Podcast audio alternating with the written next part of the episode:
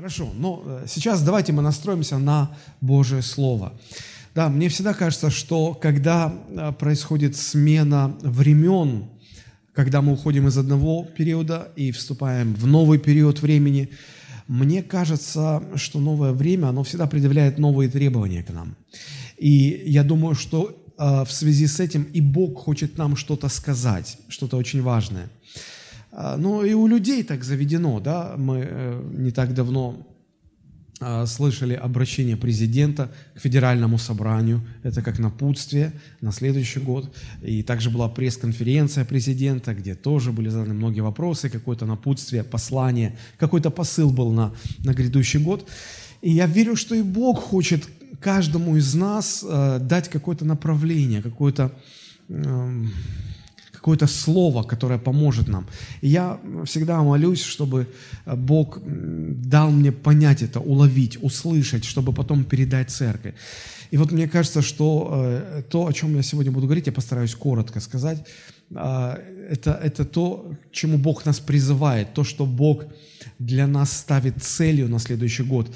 Может быть, это вот повышение планки – стандартов, которым мы должны удовлетворять уже в следующем году. Чего не было, может быть, в этом, но что должно быть в следующем. А, вот, и э, проповедовать я буду об этом. Тему своей проповеди я назвал так. «Забытый источник Божьей силы». Забытый источник Божьей силы. Мы, люди, склонны забывать.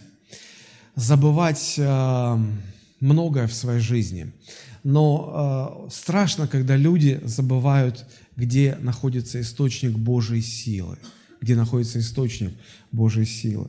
Вот об этом источнике я хотел бы сегодня поговорить. Мы весь год говорили о Духе Святом, правда?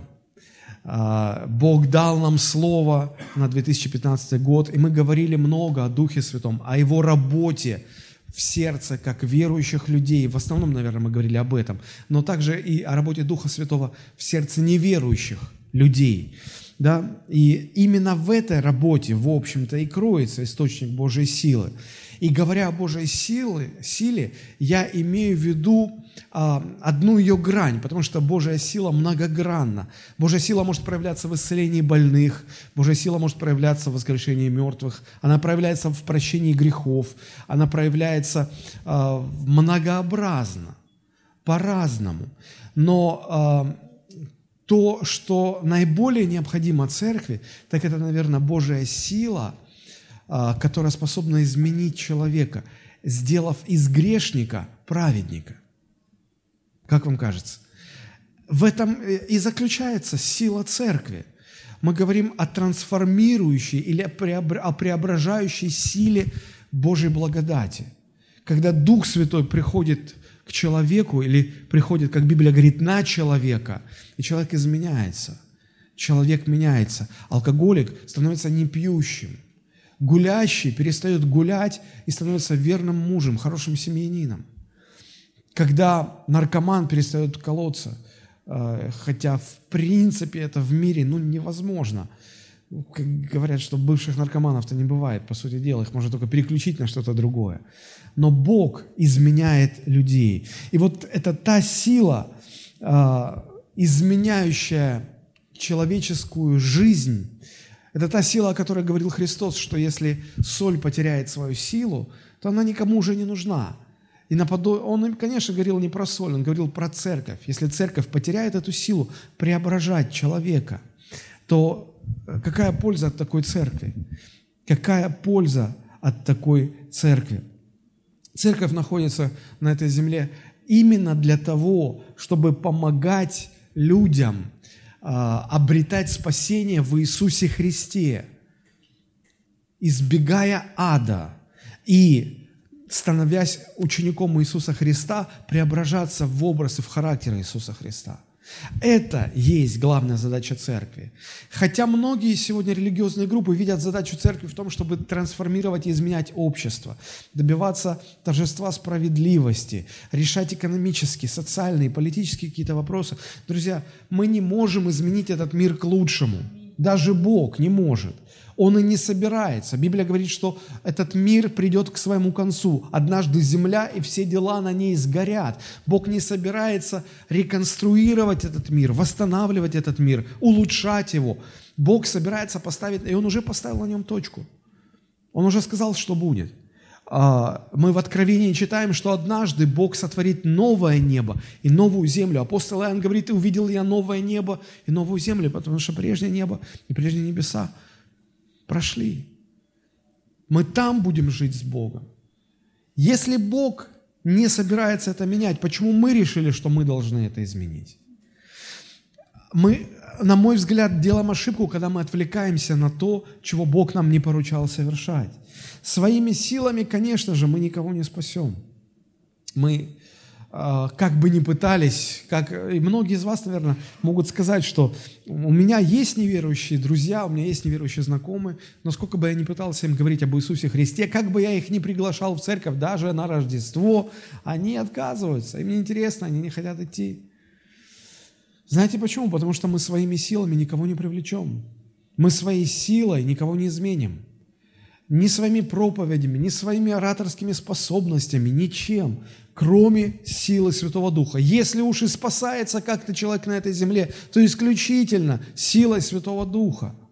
И если церковь сегодня забыла, откуда брать эту силу, то горе нам, друзья. То какой смысл в этой церкви? Я, может быть, обидные вещи скажу, но судя по тому, как обстоят дела сегодня в христианской церкви, то мы все позабыли, мы подзабыли, где находится источник Божьей силы, способной изменить человека. Поэтому в этой проповеди я хотел бы э, раскрыть и показать, в чем он заключается. В чем он заключается. И э, отвечает нам на этот вопрос, или вернее сказать, урок, который нам преподносит один из пророков Ветхого Завета, а это был пророк Елисей. Вот в этом уроке, постигнув этот урок, мы можем для себя увидеть и понять, в чем заключается источник Божьей силы. Давайте вместе с вами откроем а, четвертую книгу царств. Это Ветхий Завет, четвертая книга царств, а, шестую главу. И мы прочитаем довольно большой отрывок с 8 по 23 стихи, но он того стоит. Итак, четвертое царство, шестая глава, с 8 по 23 стихи. Я читаю. «Царь сирийский, пошел войною на израильтян. Сирия находится недалеко от Израиля, и зная современную историю и историю древнего мира, мы понимаем, что эти две страны всегда воевали, всегда были конфликты военные. И вот об одном таком конфликте здесь повествуется. Царь сирийский пошел войной на израильтян и советовался со слугами своими, говоря, в таком-то и в таком-то месте я расположу свой стан. И посылал человек Божий к царю Израильскому сказать, берегись проходить сим местом, ибо там сирияне залегли. И посылал царь Израильский на то место, о котором говорил ему человек Божий, а этот человек Божий был пророк Елисей, и предостерегал его, изберег себя там не раз и не два – и встревожилось сердце царя сирийского по этому случаю, и призвал он рабов своих и сказал им, скажите мне, кто из наших в сношении с царем израильским, то есть кто доносит царю израильскому о наших планах? 12 стих. «И сказал один из слух его, никто, господин мой царь, но Елисей, пророк, который у Израиля, пересказывает царю израильскому даже те слова, которые ты говоришь в спальной комнате твоей. И сказал он, пойдите узнайте, где он, и я пошлю и возьму его. И донесли ему и сказали, вот он в Дафаиме. Представляете, идет война, да, и э, какие бы хитрые замыслы, замыслы не строил царь сирийский, какие бы военные стратегии не предпринимал, он только это сказал, и буквально через полчаса вся эта карта, весь план военных действий уже лежали на столе у царя израильского. Ну как можно победить такого, такую армию? Ну никак. Ну, ну не вариант абсолютно. И он уже предположил, что кто-то доносит, где-то измена, где-то, ну, надо найти этого человека, где-то крот, надо его вычислить. А потом оказывается, что да нет, а, все генералы верны своему царю сирийскому. Оказывается, есть пророк. Есть пророк, которому Бог открывает тайны. И благодаря этому царь израильский избегает, буквально уворачивается в самый последний момент. И армия сириян никак не может причинить вред израильской армии. Я не знаю, чем думал царь сирийский. Э, ему уже объяснили, что да, все, что ты говоришь даже на ушко в спальне своим там женам или кто там у тебя, уже это знает этот человек. Неужели ты думаешь, что ты вот сейчас послал разведку, чтобы выяснили, где он находится, да, донесли тебе, ты потом отправишь отряд, армию целую пусть, да, и у тебя получится, ну, что, он не знает, что ли? Он и это будет знать. Но, тем не менее, э, видимо, был очень гордым сирийский царь, понадеялся на себя. И э, разведка донесла, что вот э, Елисей находится в городке, э, который называется Дофаим. 14 стих, давайте посмотрим, что дальше было. «И послал туда коней и колесницы и много войска». Обратите внимание, много войска. Много войска. На одного человека большую армию, колесницы, кони, много войска. Пришли ночью и окружили город. Уже готовились, чтобы утром э, идти в наступление. На одного человека. 15 стих. «Поутру служитель человека Божия, а у Елисея был слуга Гиези». Помните? Вот. И э, слуга проснулся, вышел утром рано, может быть, на крепостную стену посмотреть, и смотрите, что он видит – и вот войско вокруг города, и кони, и колесницы, и сказал ему слуга его, то есть Елисею слуга говорит, «Увы, господин мой, что нам делать?» И сказал Елисей, «Не бойся, потому что тех, которые с нами, больше, нежели тех, которые с ними». И молился Елисей и говорил, «Господи, открой ему глаза, чтобы он увидел». И открыл Господь глаза слуге, и он увидел, и вот вся гора наполнена конями и колесницами огненными кругом Елисея. То есть был ли Гиезий слеп? Нет, он видел. Он видел э, все, что можно видеть физическим зрением. Он видел армию неприятеля. Но и он боялся, естественная реакция.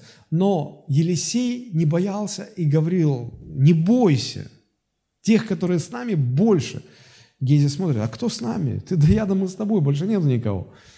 И тогда пророк молится, говорит, Господи, открой ему глаза. И э, открылось духовное зрение, и Гези стал видеть Божьих ангелов.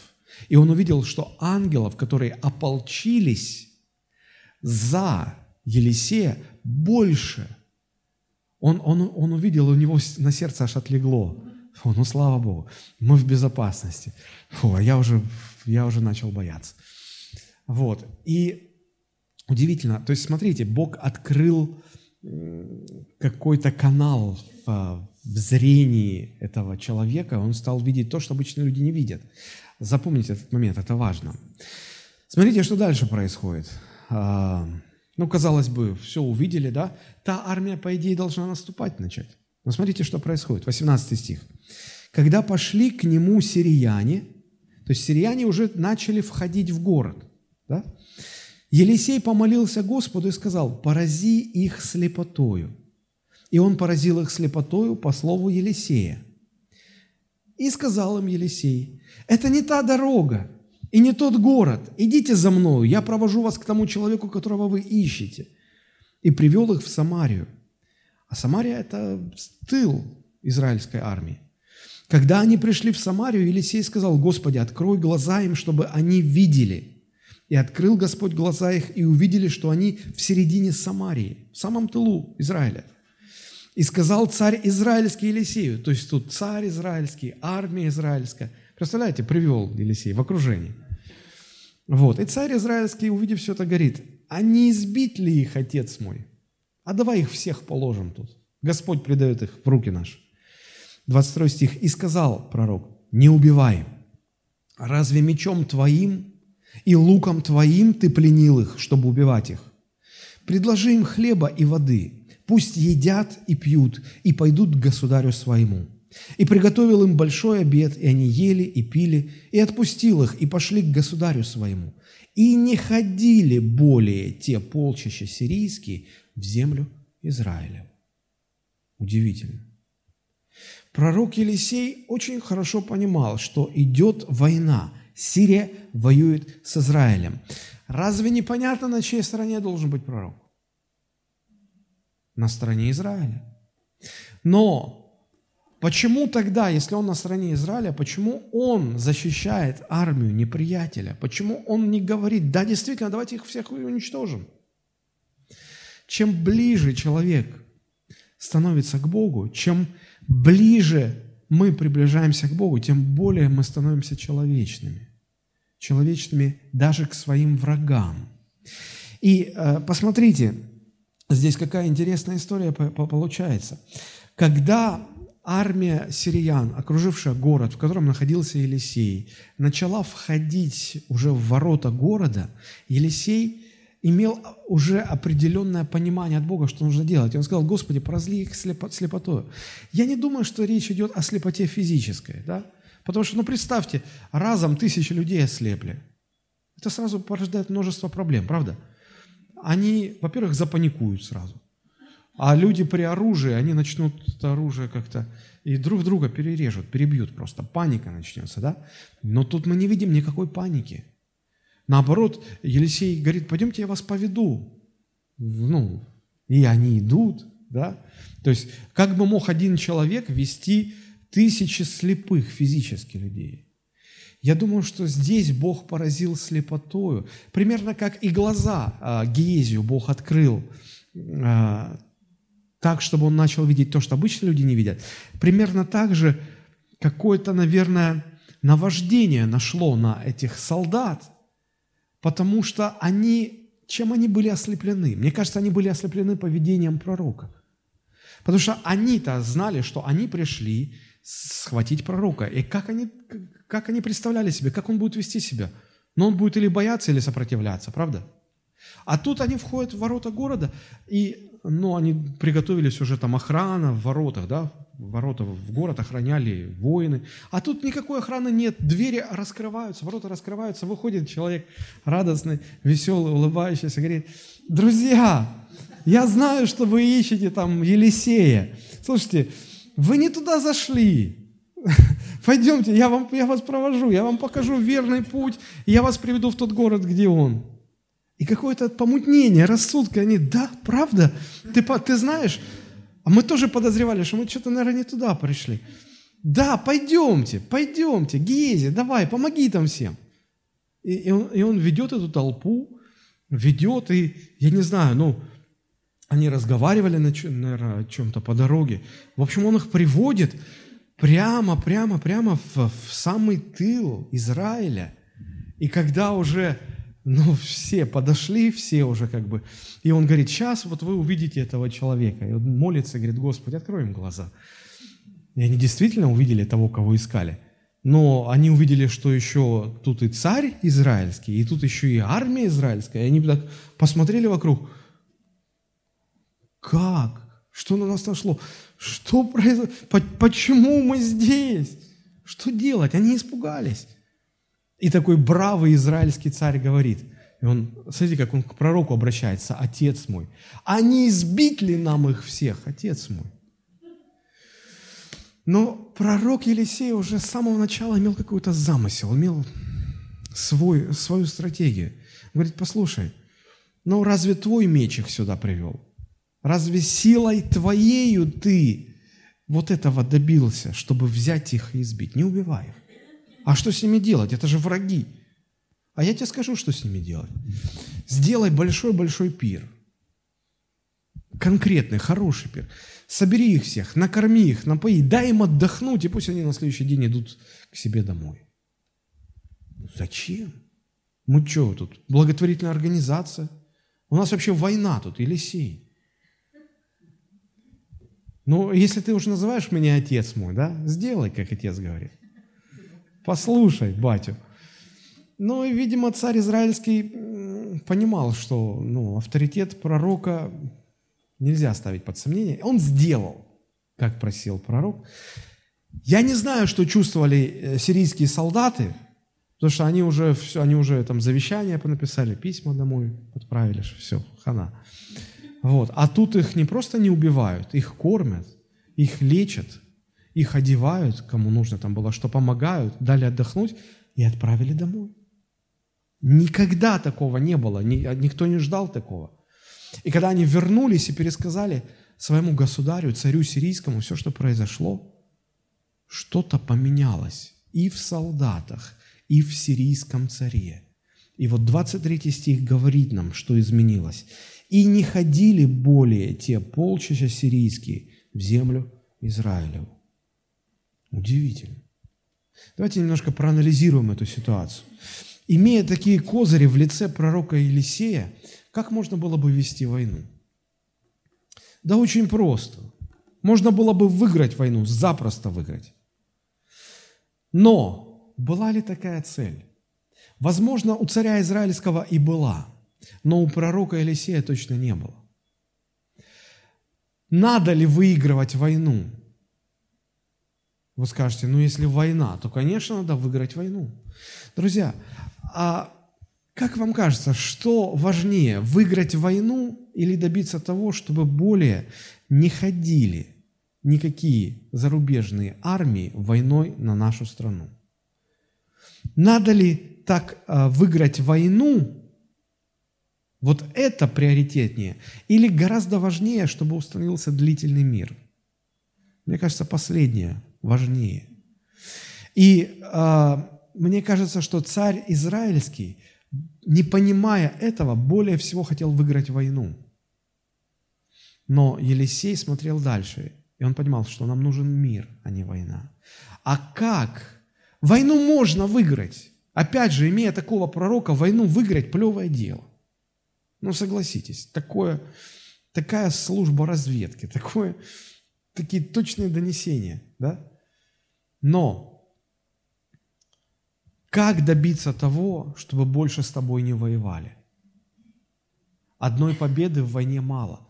Нужно, чтобы что-то поменялось в сознании твоих врагов. Нужно, чтобы они изменились. Нужно, чтобы люди изменились. Люди изменились. Люди изменились. Друзья, мне это напоминает ситуацию, когда церковь примерно так же не понимает своего предназначения, как не понимал своей стратегии царь Израильский. Он более всего хотел выиграть в войне, чем обеспечить продолжительный мир. Я вижу в этом намек на то, что сегодня церковь, не понимая того, к чему она призвана, она пытается изменить это общество к лучшему – она пытается добиться социальной справедливости. Она пытается играть в политические игры. А, пытается устраивать даже какие-то перевороты. Пытается наладить жизнь на земле. Сделать как-то ее лучше. Пытается участвовать во всех сферах жизни человеческого общества. Это неплохо. Это победа. Но так ли она нужна? Может быть, гораздо важнее не добиться того, чтобы наши люди пришли в политические круги, в экономические сферы, чтобы наши люди попытались там где-то что-то, чего-то добиться. Может быть, гораздо важнее то, чтобы Дух Божий изменял сердца грешников, и они становились бы из Бога противников Бога поклонниками. Чувствуете эту тонкую грань? Это первое, чему учит нас здесь пророк Елисей. И второе, а, исходя из стратегии, которую применил Елисей, мы можем увидеть а, вот этот забытый источник Божьей силы – забытый источник Божьей силы. Что он делает? Он говорит, послушайте, вообще по справедливости, по всем правилам военного времени, раз уж Бог предал в наши руки армию врага, мы должны их убить. Справедливо? Конечно. Правильно ли это? Конечно. Соответствует национальным интересам? Конечно. То есть, как ни поверни этот вопрос, все правильно, так и должно. Они заслужили, так должно быть. Но что делает пророк? Пророк делает, пророк поступает с ними так, как они не заслужили этого. Он относится к ним так, как они того не заслуживают. И к чему это приводит? Это приводит к высвобождению какой-то силы, которая изменяет внутренность человека. И эта перемена выражается в том, что ни царь, ни эти солдаты больше не захотели связываться с Израилем, больше не хотели воевать. До этого были постоянные набеги, постоянные стычки. Война носила затяжной характер. Она то угасала, потом снова пожар этот, этой войны начинал раздуваться. Но она была постоянна. А здесь, в результате вот того, что сделал этот пророк, наступил длительный мир. Почему? люди изменились. Почему люди изменились? Да потому что с ними стали обращаться не так, как они того заслуживали. Но для них сделали столько добра, на, на, на которое они не рассчитывали. Друзья, вот в чем секрет Божьей силы, способной изменить человека. Не относитесь к людям так, как они этого заслуживают. Просто подумайте над этим, одну секунду хотя бы. Не относитесь к людям так, как они того заслуживают. Если обращаться с людьми так, как они этого заслуживают, то они никогда не изменятся. Люди меняются только тогда, когда мы к ним относимся не так, как они этого достойны, как они этого заслужили, а гораздо лучше, несравненно лучше, несравненно лучше. Я думаю, что если бы к этим сирийским солдатам, оказавшимся в тылу врага, отнеслись так, как э, предложил сделать царь израильский, перебить их всех, я думаю, что эта война, может быть, бы и закончилась, но царь сирийский ожесточился бы еще больше, и он не перестал бы предпринимать попыток завоевать Израиль. И война раскручивалась бы на, просто на новых витках спирали, потому что люди не изменились. Но здесь изменились люди. Теперь я хотел бы проанализировать и показать условия, при которых высвобождается изменяющая сила Святого Духа, сила Божьей благодати. Есть условия для этого. И мы уже про них начинаем говорить. Есть особые условия для сошествия Святого Духа в силе благодати. И это происходит всякий раз, когда церковь ищет не своей пользы, а пользы ближнего. Где я это увидел? Первое послание к Коринфянам, 10 глава, 33 стих. Откройте, пожалуйста. Это крайне важно. То, что там написано, чрезвычайно важно.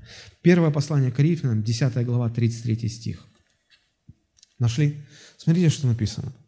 А, апостол Павел говорит, так и я, так и я. А, а давайте пару стихов выше.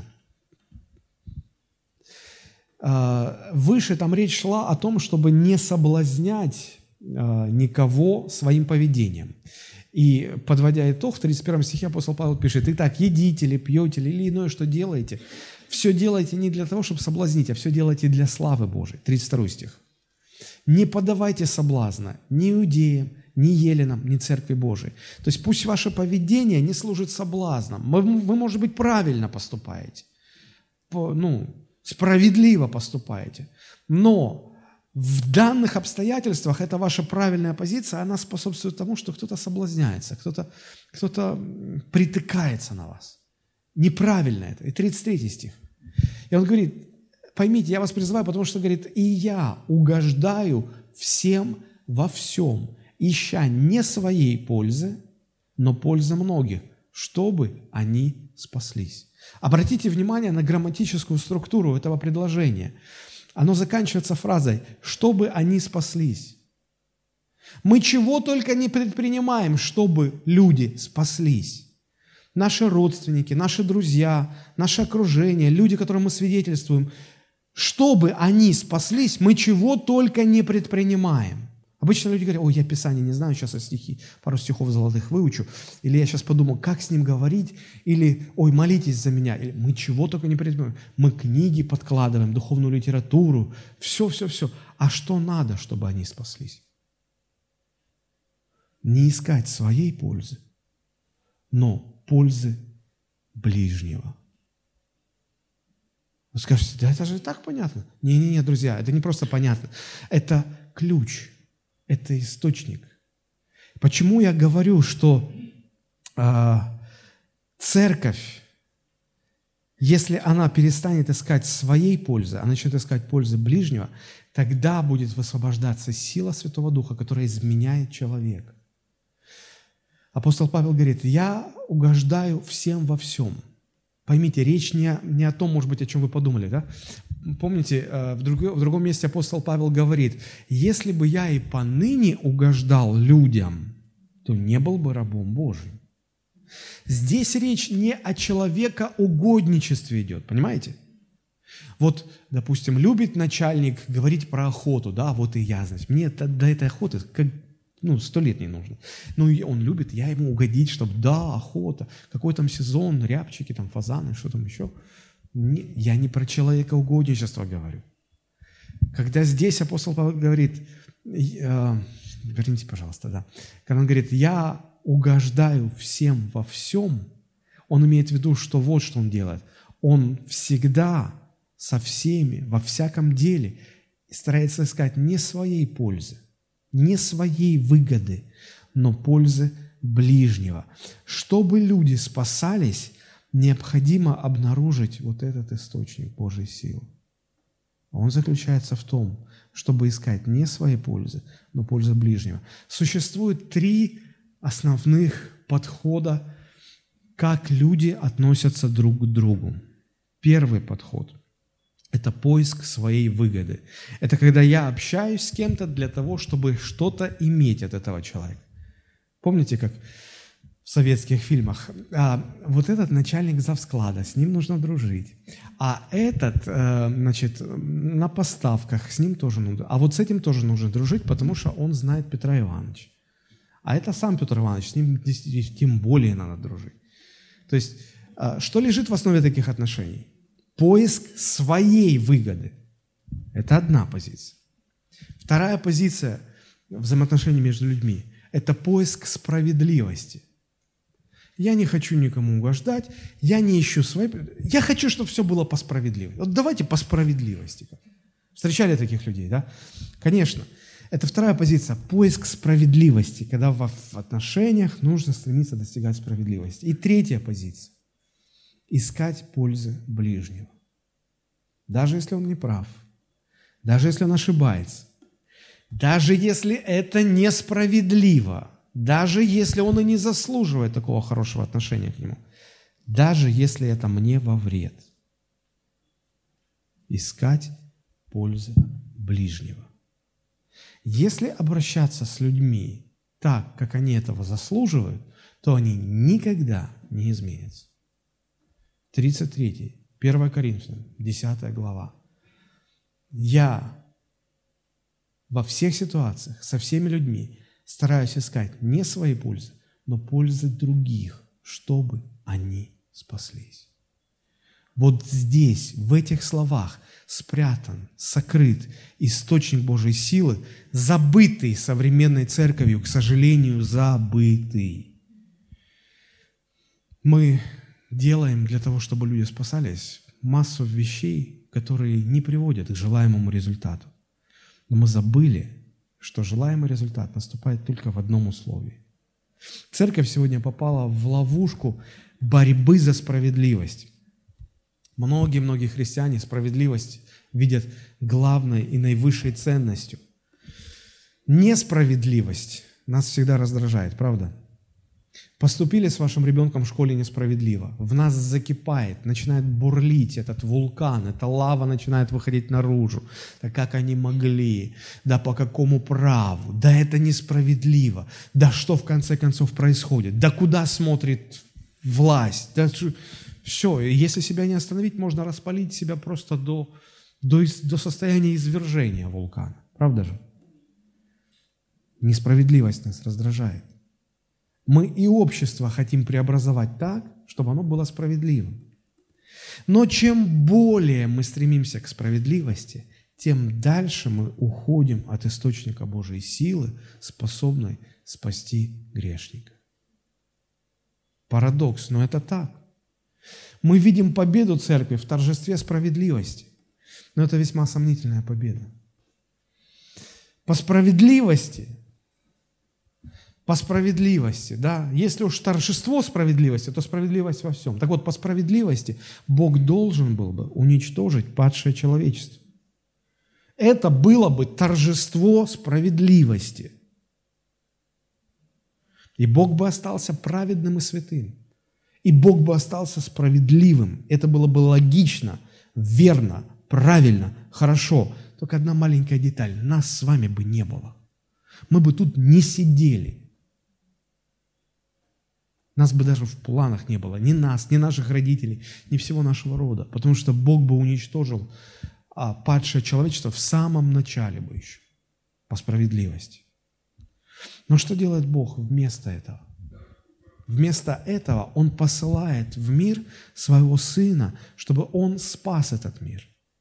Первый, кто придерживается этого принципа, не поступать с людьми так, как они заслуживают, а поступать с ними по благодати, первый, кто этого придерживается, это сам Господь Бог. Он не ищет своей пользы. Потому что, а что было бы э, поиском своей пользы в данном случае? Жажда справедливости. Потому что Бог справедлив. Утолить свой гнев. Мы знаем, что этот гнев был утолен. Это не то, что Бог ну, вспылил Господь, эмоции зашкалили, а потом успокоился. Нет. Божий гнев, если он разгорается, он, то он праведный гнев. И он не успокоится, пока он не будет удовлетворен. Мы даже забываем о том, что, умерев на кресте, Христос удовлетворил Божий гнев. Вот почему Бог перестал гневаться.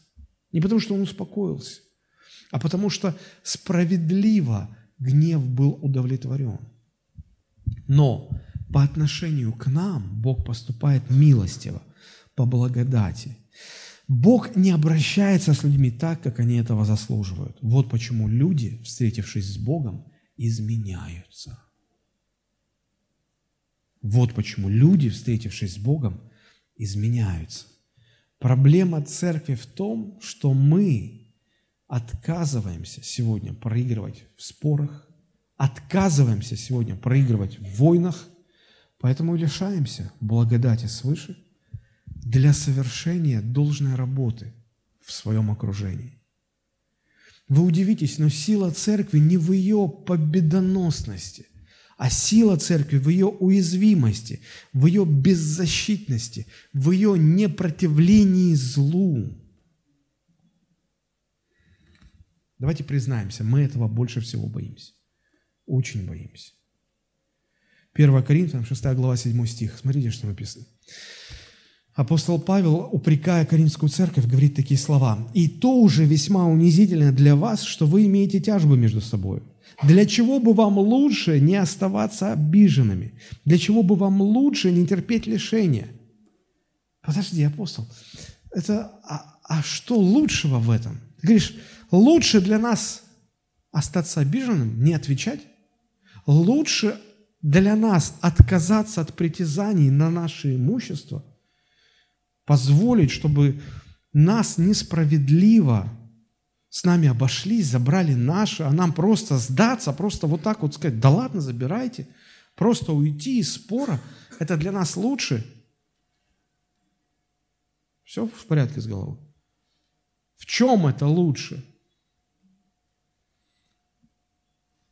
Мы этого боимся больше всего.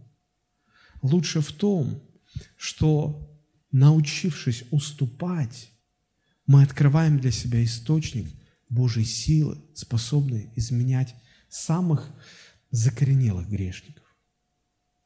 Если рассматривать цель своей жизни как постоянное обогащение, конечно, ни в коем случае не сдавайся, не отступай, не проигрывай, не вперед, по головам – и если это цель.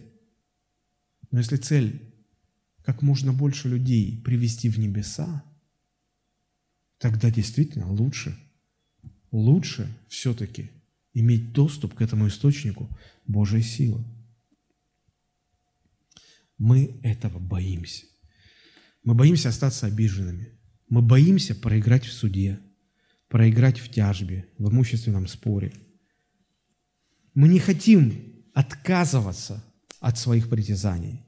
Мы не хотим уступать, мы не хотим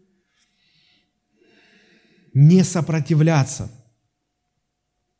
И у нас очень весомый аргумент. Мы говорим, это же несправедливо. Да, это несправедливо. Да я же останусь ни с чем. Да, останешься ни с чем. Но это же глупо. Да, в мире это глупо. Потому что в мире уступать не принято. С мирской точки зрения уступчивость – это всегда слабость и даже глупость. И здесь обнаруживается одна такая неприятная вещь. Заявляя всем вокруг о своей христианской вере, о своих христианских принципах, выясняется, оказывается, обнаруживается, что мы живем так же, как и люди этого мира. И мы боимся того же, чего боятся и они. Мы можем лишиться всего, уступая везде. Но только так мы получаем доступ к Божьей силе, к источнику Божьей силы. Христианин, который не развил в себе способность снисходить, прощать, уступать, отступать, будет развивать всегда в себе богословие справедливости. Он уже, конечно, не, не, не занимает первую позицию, поиск своего. Он уже выше это. Он на втором уровне. Он занят поиском справедливости. Но на этом уровне нет доступа к источнику Божьей силы. Доступ открывается на следующем уровне, когда во всем, везде и со всеми человек ищет не своей пользы, а пользы ближнего. Мы не научились уступать, а значит, не научились черпать из источника Божьей изменяющей силы. Это справедливо как на уровне отдельной личности, так и на уровне церкви. Как вести себя, когда с вами поступают несправедливо? Согласитесь, очень актуальный вопрос. Я хочу вам показать известные вам места Писания из, первой, из первого послания апостола Петра, из второй главы. Я уверен, вы это помните наизусть, эти слова. Многие из вас помнят. Но я попытаюсь показать их вам в таком ракурсе, в котором, возможно, вы никогда их и не видели. 1 Петра, 2 глава, с 12 стиха. Как вести себя в случае несправедливости со стороны людей? 12 стих. 12 стих, о чем там сказано. Смотрите. Ну, с 11 там начинается. «Возлюбленные, прошу вас, как пришельцев и странников». Мы не житель, ну как, мы, мы не принадлежим этой земле, мы жители, мы граждане неба. И вот апостол говорит, как граждан неба, я вас прошу удаляться от плотских похотей, восстающих на душу, и провождать то есть проводить добродетельную жизнь между язычниками. Теперь внимание. Дабы они за то, за что злословят вас, как злодеев, увидя добрые дела ваши, прославили Бога в день посещения. Посмотрите, пожалуйста, внимательно. О чем говорит этот 12 стих? Мы, христиане, живем среди язычников, среди неверующих людей. Они к нам относятся несправедливо, они нас злословят, они видят в нас злодеев, они к нам относятся как к злодеям, а мы не такие. Если мы не такие, а к нам относятся как к злодеям, то это справедливо или нет? Это несправедливо. Это как раз вариант несправедливого отношения к нам. Что нам в этой ситуации делать? Кто-то скажет, Господь терпел и нам велел. Но не только это. Посмотрите, они за что злословят вас, как злодеев, увидя добрые дела ваши. То есть, когда к вам относятся несправедливо, когда к вам относятся как к злодеям, со злобой, а вы не таковы, то здесь не сказано просто терпите это. Здесь сказано, что они те, кто к нам несправедливо относится, должны увидеть наши добрые дела в их адрес. Когда к вам относятся несправедливо, вам нужно делать добро.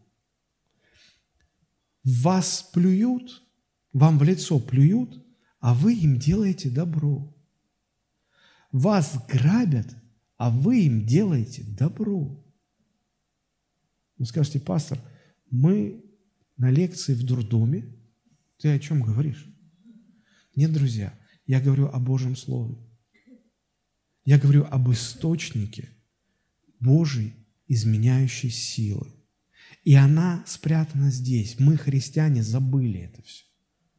Или, или не хотим это видеть в Писании. Посмотрите, увидя ваши добрые дела, когда они к вам несправедливо, а вы им делаете добрые дела, тогда смотрите, что произойдет. Будет день посещения. Что такое день посещения? Это в больнице день посещения. Да?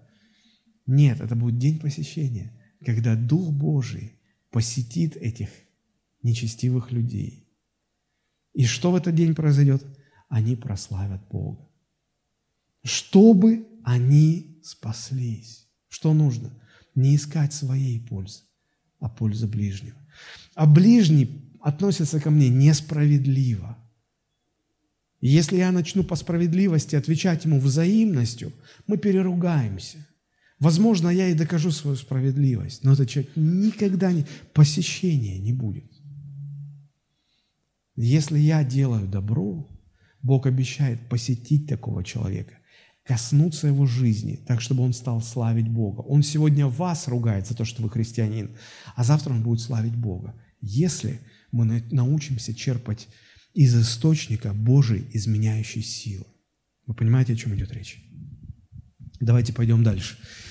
13-14 стихи. «Итак, будьте покорны». Итак, это как вывод. Вот поэтому будьте покорны всякому человеческому начальству для Господа – Почему тут написано «для Господа»? Потому что это не по справедливости. По справедливости, знаете, как вот э, сегодня в социальных сетях ходит такая э, религиозная байка о том, что, ну, в связи, с, видимо, с событиями последними, значит, новая трактовка о том, что а, ну, Библия говорит там, что всякая власть от Бога, да, там ходит такая трактовка, что а, власть от Бога только та, которая избрана Богом, поставлена Богом, при участии Бога. А вот э, мне всегда хочется спросить, а где вы видели, вот, что Господь возле урны голосовал? Им так выгодно, они хотят, они хотят все подтянуть, богословие под себя подтянуть. Но здесь Писание говорит, итак, будьте покорны всякому человеческому начальству. И предвидя уже возмущение, как, как? В то время, в то время императором был Нерон, сумасшедший деспот, тиран. Как? И чтобы избежать вот этого как, это же несправедливо. Он говорит, для Господа, ради Господа. Не по справедливости, для Господа это делайте. Царю ли, как верховной власти, правителям ли, как от него посылаемым, для наказания преступников и для поощрения делающих добро, ибо такова есть воля Божия. Смотрите, в 14 стихе не сказано, если правитель хороший, тогда слушайтесь. Если плохой, не, не от Бога власть. Здесь нет условности. И в 15 стихе апостол, понимая, понимая, что обязательно христиане, жаждущие справедливости, скажут, а как же, а где вы видели хороших правителей, а зачем им подчиняться? Он говорит, ибо такова есть воля Божия, чтобы мы, делая добро, заграждали уста невежеству безумных людей. Чем сегодня заграждают уста невежеству безумных людей христиане? Мы уже поняли, чем, да? А вы сектанты. Тут как-то ходил один человек э, с ребенком, да? Ребенок спрашивает, папа, а что это? Это церковь? Он говорит, церковь, сектанты. Подложили бы их бомбу, взорвать бы всех одним и невежество безумных людей. Как мы заграждаем эти уста? Да ты на себя посмотри, тебя взорвать, нехрест поганый. А чему учит нас Библия заграждать невежество безумных людей?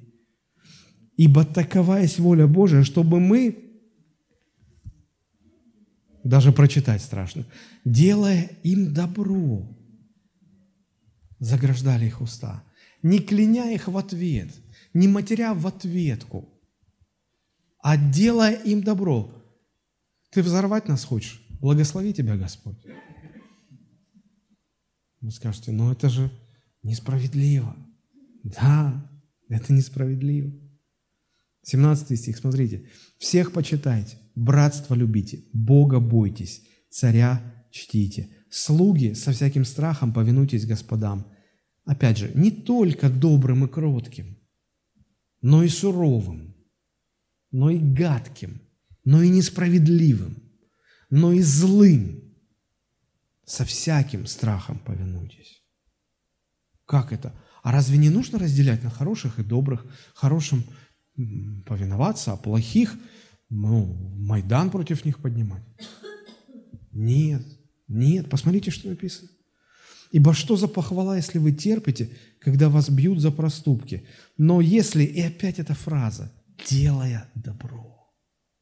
Но если, делая добро и страдая, терпите, это угодно Богу. Но, ну, но ну, вдумайтесь, страдая, терпите, при этом делать добро тем, от кого страдаете. Это угодно Богу. Нет, нет, нет, Бог не мазохист. Ему не доставляет удовольствия видеть, как вы терпите боль. Нет, а в чем тогда эта угодность Богу? Да в том, что если вы так поступаете, вы черпаете из источника Божьей силы, способна изменять этих грешников. Вот почему это Богу угодно. В другом месте написано, ибо угодно Богу, чтобы спаслись все люди. Спасение людей угодно Богу. И здесь это угодно Богу. Почему? Потому что это приводит к спасению, к изменению грешников. Не проповеди, не ваши правильные дела или правильные слова. Нет, вот что. Вот что изменяет человека. Посмотрите дальше, что написано. Ибо вы к тому, 21 стих, ибо вы к тому призваны, потому что и Христос пострадал за нас, оставив нам пример, дабы мы шли по следам Его. То есть э, апостол Петр говорит, посмотрите, нам есть кому подражать. Но посмотрите, он же нам оставил пример для подражания. В чем этот пример? 22 стих. Он, Иисус, не сделал никакого греха. Лести в устах его не было. Его злословили, будучи злословим. Что делал? Он не злословил взаимно. Он не занимал эту вторую позицию – ты мне, я тебе, по справедливости. Он не занимал эту позицию. Будучи злословием, он не злословил взаимно. Страдая, он не угрожал. А мог бы. Он бы мог сказать, ты что, не понимаешь, я сейчас вот пальцем щелкну, 12 легионов ангелов, тебя на молекулы, на электроны, на протоны, на фотоны, на элементарные частицы тебя разберут, ты моргнуть не успеешь. Он мог бы, но он не угрожал. Предавал то судьи праведному. Он грехи наши сам вознес телом своим на древо, дабы мы, избавившись от грехов, жили для правды. Ранами Его мы исцелились. Друзья, мы забыли этот источник Божьей силы. Нам не надо вступать в борьбу с человеческой властью. Нам нужно апеллировать к власти высшей. Страдая, не угрожал, но предавал то судьи праведному. Он не разбирался с земной властью – он апеллировал к власти небесной. Для многих людей, для многих христиан, апеллировать к власти небесной кажется делом долгим, трудным и бессмысленным. Друзья, долгое, трудное и бессмысленное занятие – это пытаться разбираться со властью земной. Если у вас еще не было такого опыта, поверьте, тем, кто его имеет длительные годы, за которые вы истощите свои деньги, нервы, силы, здоровье, но так ни к чему и не придете. Вспомните, как вел себя Даниил, когда узнал, что против него подписан указ. А как бы сегодня христиане поступили? А Даниил, между прочим, был вхож к самому царю. Он бы мог использовать свои э, политические рычаги влияния, правда же? Мог бы запросто. Но вместо этого он идет домой, он открывает окна свои, он становится на колени и начинает молиться. И он рассказывает, Господи, такая ситуация, царь издал указ. Что будем делать? Он разбирался с Богом. Он молился Богу. Как вела себя ранняя церковь, когда был арестован апостол Петр царем Иродом? Тогда в церкви было очень много людей, и было много, ну, не то, что много, но достаточно людей, вхожих в коридоры власти, говоря современным языком. И современная бы церковь, наверное, попыталась бы использовать эти рычаги. Но первая церковь этим не пользовалась. Они собрались вместе, они молились Богу. Богу молились. Несправедливо Ирод арестовал Петра? Конечно, несправедливо. Но заметьте, никаких петиций, пикетов, акций протеста, никакого диалога с властью не было. Только молитва к Богу. И что потом происходит? С Даниилом. Его все-таки арестовали, его все-таки бросили в ров с, голодными, разъяренными животными. Но там на арену выходит ангел Господень, который защищает Даниила. А что было с Петром? Церковь прилежно молилась, и в двери темницы постучал ангел, сказал, открывайте. Хотя, впрочем, не надо, мы можем и так пройти. Перед ним открываются все двери. Он заходит к Петру. Самое удивительное, что Петр спит. В ночь перед казнью Божий человек спит. Он его будет, Петр. Петр, Петр, вставай. Тот встал, не может быть, глубоко спал, мирно спал. Говорит, пойдем, одевайся, пойдем. Ангел вывел его. Причем все двери, они же запечатаны были пломбами. Пломбы остались, все закрыто. Утром стражники просыпаются, пломбы закрыты, все опечатано, пломбы не нарушены, нет Петра. Что произошло? Давай начальству докладывать. А Ирод, он там особо не разбирался. Всех казнили. Всю, весь штат тюрьмы казнили. Давай искать Петра. Петр, где? Что? Как? А как ты? А он уже проповедует. А что происходит? Ирод начинает из себя строить Господа Бога. Он там какую-то речь сказал, помните в Деяниях? Да, и все, о, это голос Бога, это голос Бога. Ага. Через несколько дней червями изъя, переел суши, роллы, черви, паразиты. Представляете, царь, голос Бога, а через три дня из кожи лезут черви, из глаз черви лезут. Все, тебя съели изнутри черви. Голос Бога. Кто это сделал? Какая сила? Как они, откуда они знали источник? Как, как они доступ к этой силе получили? И никаких претензий ведь к церкви. Церковь же не вступала ни в какие политические баталии, никаких майданов не, не, не, не организовывала. Ничего. Кто все делал? Ангелы Божии, сила Божья. Сила Божья все делала. Это удивительно.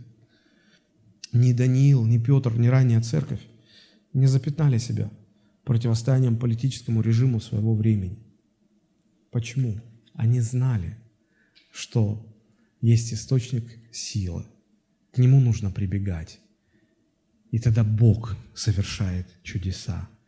Не политические рычаги, не экономические рычаги. Бог совершает чудеса. Какие выводы мы из этого делаем? Очень простые выводы. Не относитесь к людям так, как они того заслуживают. Если вы относитесь к людям так, как они этого заслуживают, они никогда не изменятся. Помните Закхея? Люди в городе считали, что нету человека хуже, продажнее, коррумпированнее, чем этот маленький толстяк. И вот к этому маленькому толстяку обращается Иисус. И он обращается к нему так, как будто это самый лучший человек в городе. Он говорит, Закхей, сойди скорее, я должен быть у тебя в доме. Иисус говорит, для меня это честь быть у тебя в доме. И народ вокруг чего? Он, он что, не знает, кто этот Захей? Это же последнее, что только может быть в этом городе.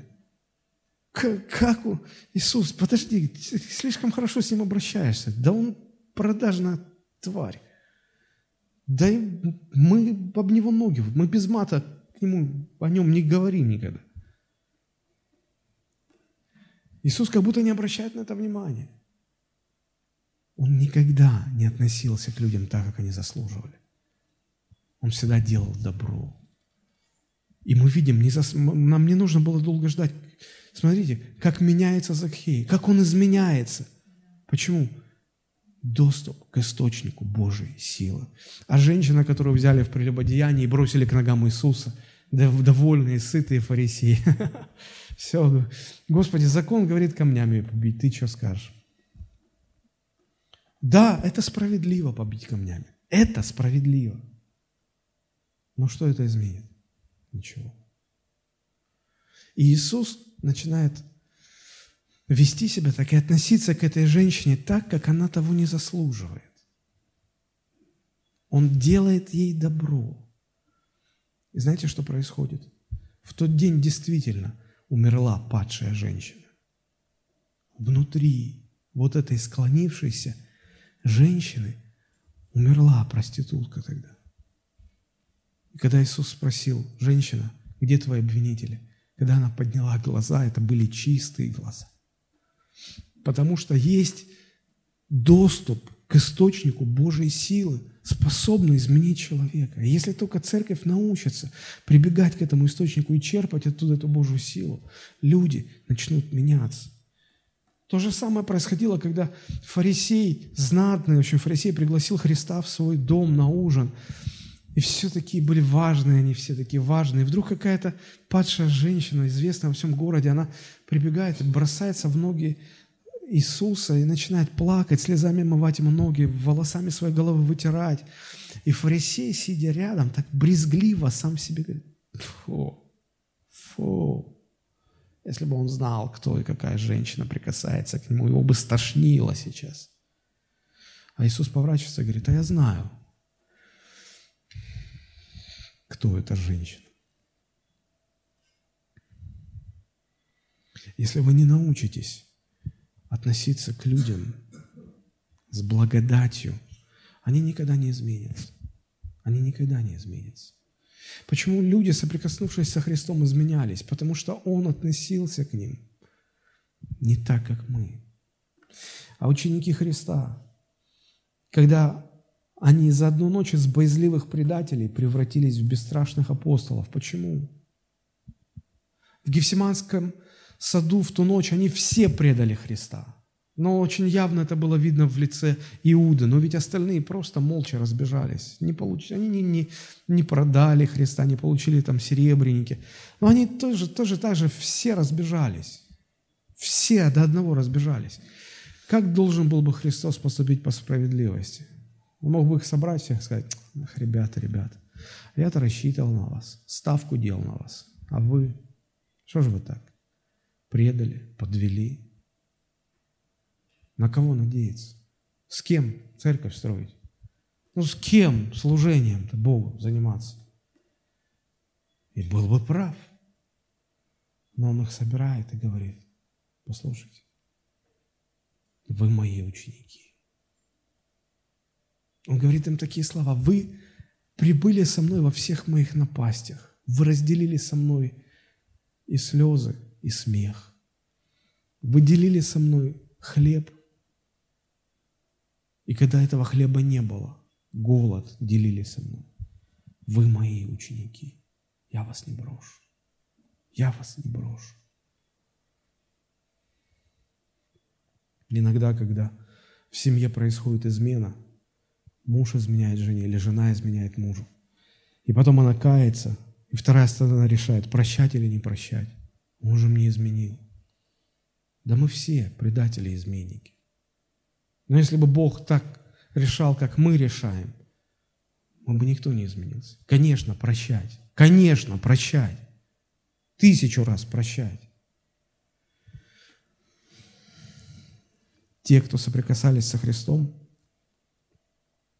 который относился к людям не так, как они того заслуживали, но с благодатью, те люди изменялись. А мы? С кем вы сегодня общаетесь. Может быть, вы на своей домашней группе или со своими родственниками. Никак не можете найти общий язык. Никак не можете привести их к Богу. Думаете, Господи, я уже не знаю, что с ними делать.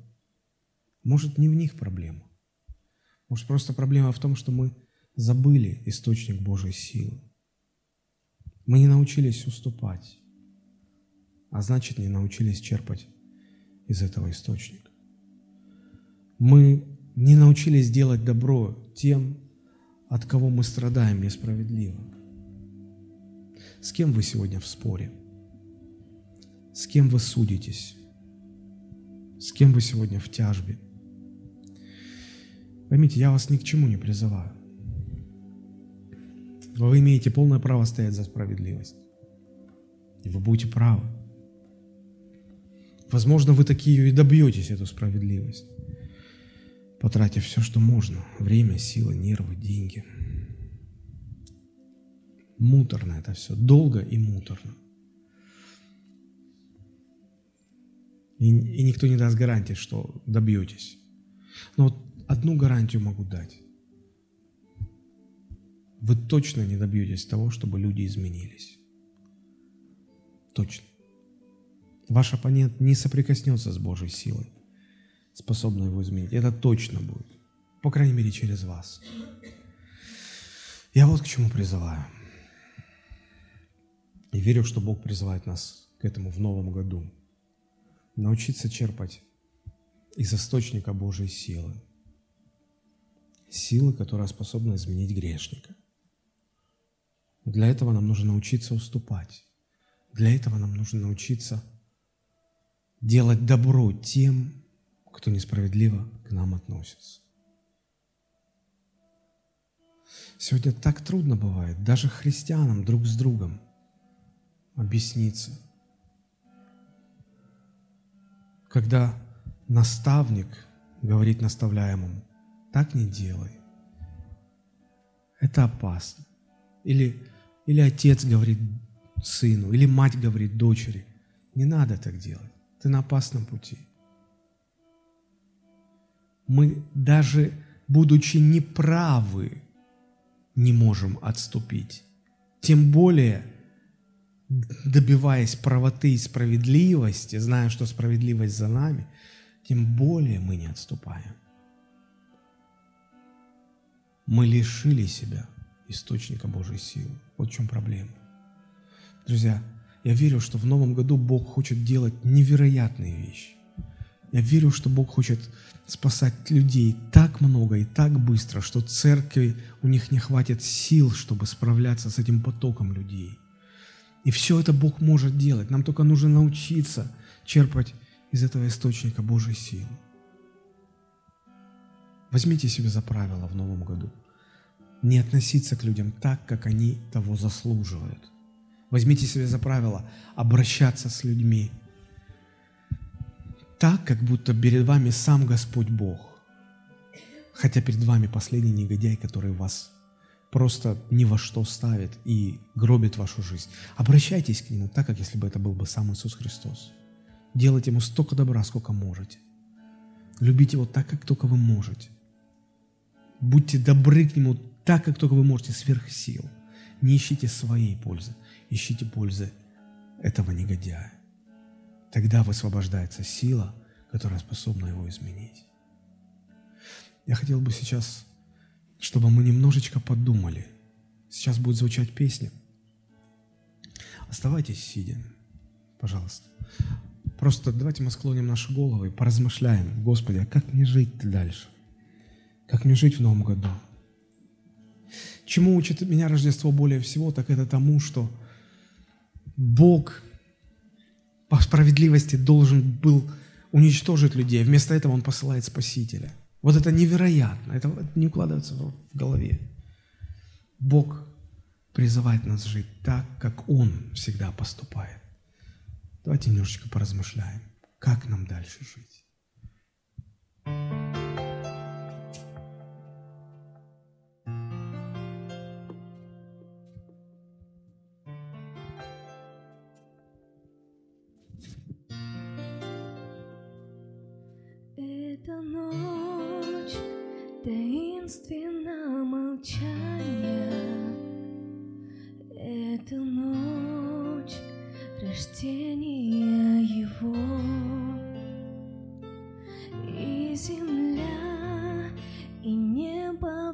谁的？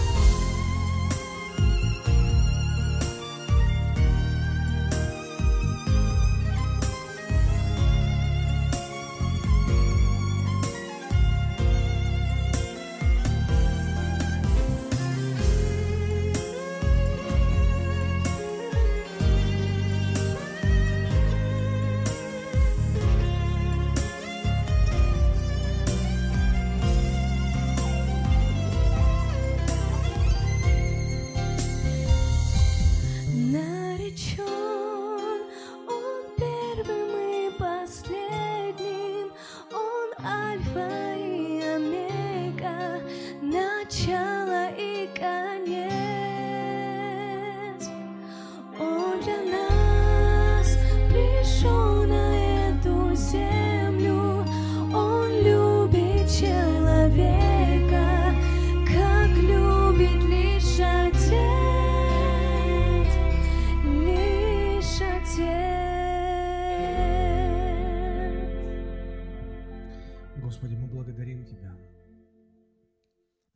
слово, за это напутствие на Новый год.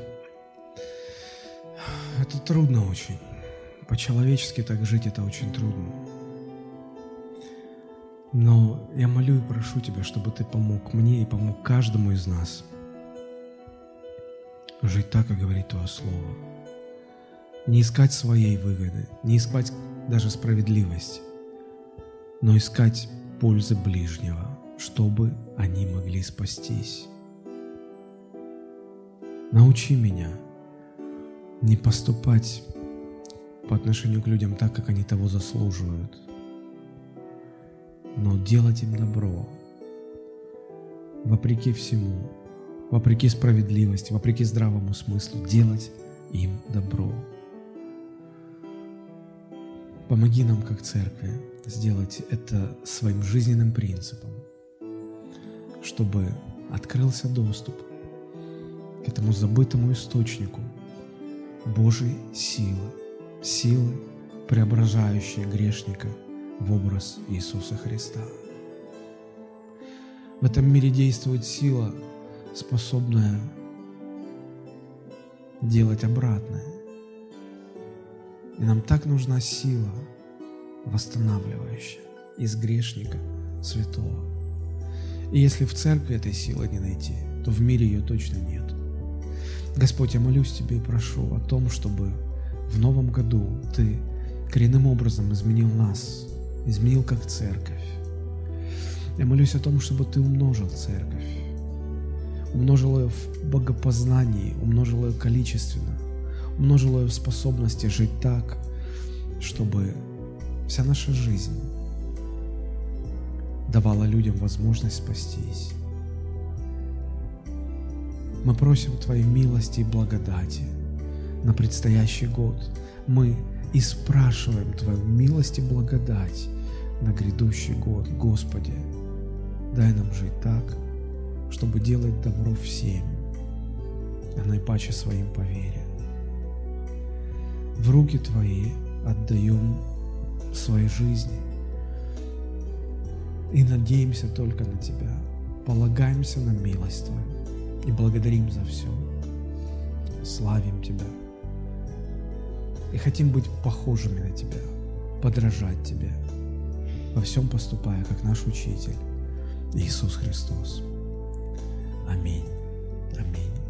Я хотел бы спросить, может быть, есть в этом зале люди, желающие попросить прощения у Господа. Иисус Христос родился на этой земле, и Рождество указывает нам на это величайшее событие. Но знаете, Иисус Христос может родиться в вашем сердце. Он может прийти в вашу жизнь и изменить вас, и стать, помочь стать вам другим человеком. Вам нужно покаяться в своих грехах, попросить, чтобы Иисус простил. Он простит. Он не будет вас ругать, Он не будет злиться на вас. Вообще вы никогда в жизни не найдете никого, кто любил бы вас более, чем Он уже сейчас любит вас. Вы не найдете никогда никого, кто никогда бы вас не предал, не отвернулся бы.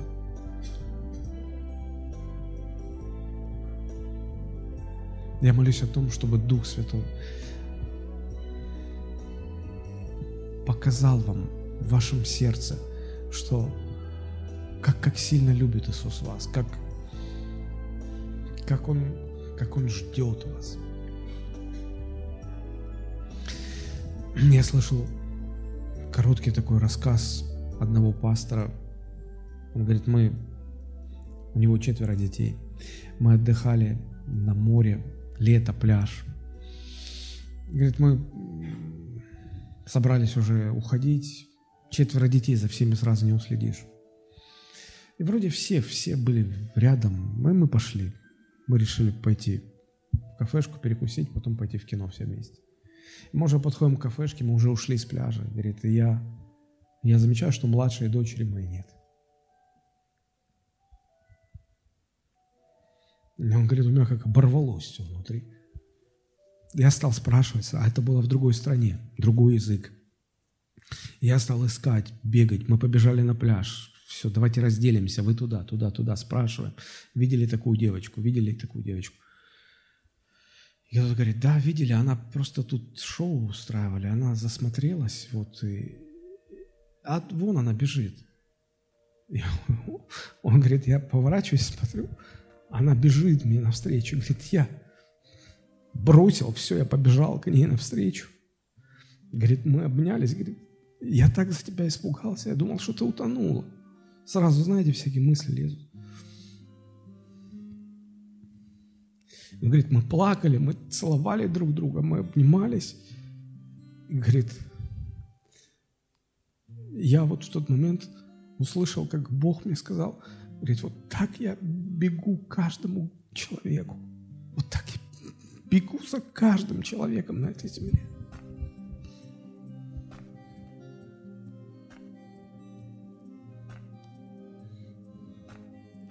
Я молюсь о том, чтобы Бог открыл нам глаза, как Гиезию. Мы не видим этого, мы не понимаем, как Он сильно любит нас. Но если бы мы только увидели и поняли, как Он сильно нас любит, мы бы бежали бы, как только можно быстро было бы бежать.